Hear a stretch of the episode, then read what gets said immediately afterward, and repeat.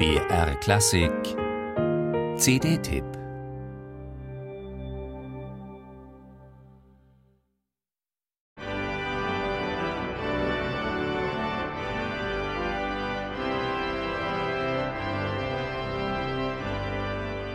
Nun danket alle Gott.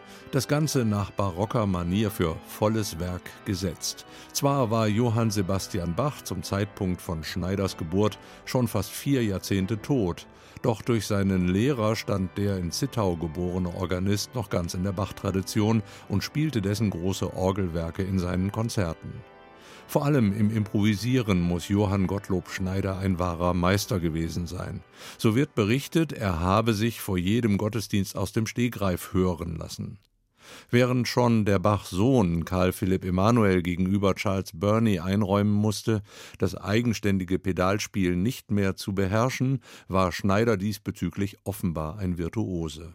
Aber er war eben auch, wie die vorliegende CD des Norwegers Hallgeir Sjager zeigt, ein Kind seiner Zeit, der sogenannten empfindsamen Epoche.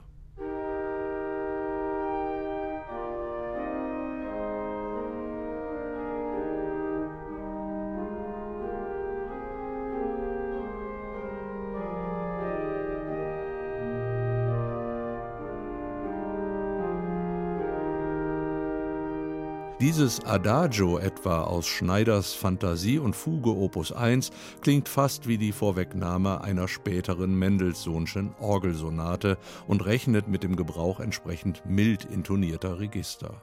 Solche Stimmen, wie zum Beispiel das hier verwendete sogenannte Salitional, finden sich in dem von Schiager verwendeten Instrument in großer Zahl. Denn der ehemalige Absolvent der Münchner Musikhochschule und Meisterschüler unter anderem von Franz Lehrendorfer und Daniel Roth hat für seine gründlich recherchierte Einspielung auf ein 2008 erbautes Instrument zurückgegriffen. Diese Orgel wurde von der norwegischen Firma Torkildsen nach dem Vorbild jener mitteldeutschen Instrumente errichtet, an denen Johann Gottlob Schneider nachweislich gewirkt hat, in Städten wie Görlitz und Dresden.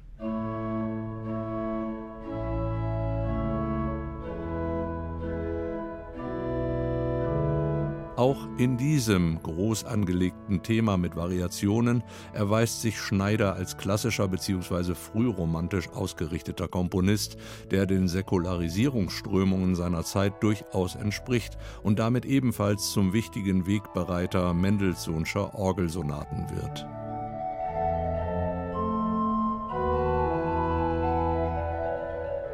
Nachdem dieses Variationswerk lange Zeit dem Bachschüler Johann Schneider zugeschrieben war, konnte inzwischen anhand der Registrieranweisungen nachgewiesen werden, dass das Werk an St. Peter und Paul in Görlitz entstand, wo der Namensvetter Johann Gottlob 13 Jahre lang gewirkt hatte.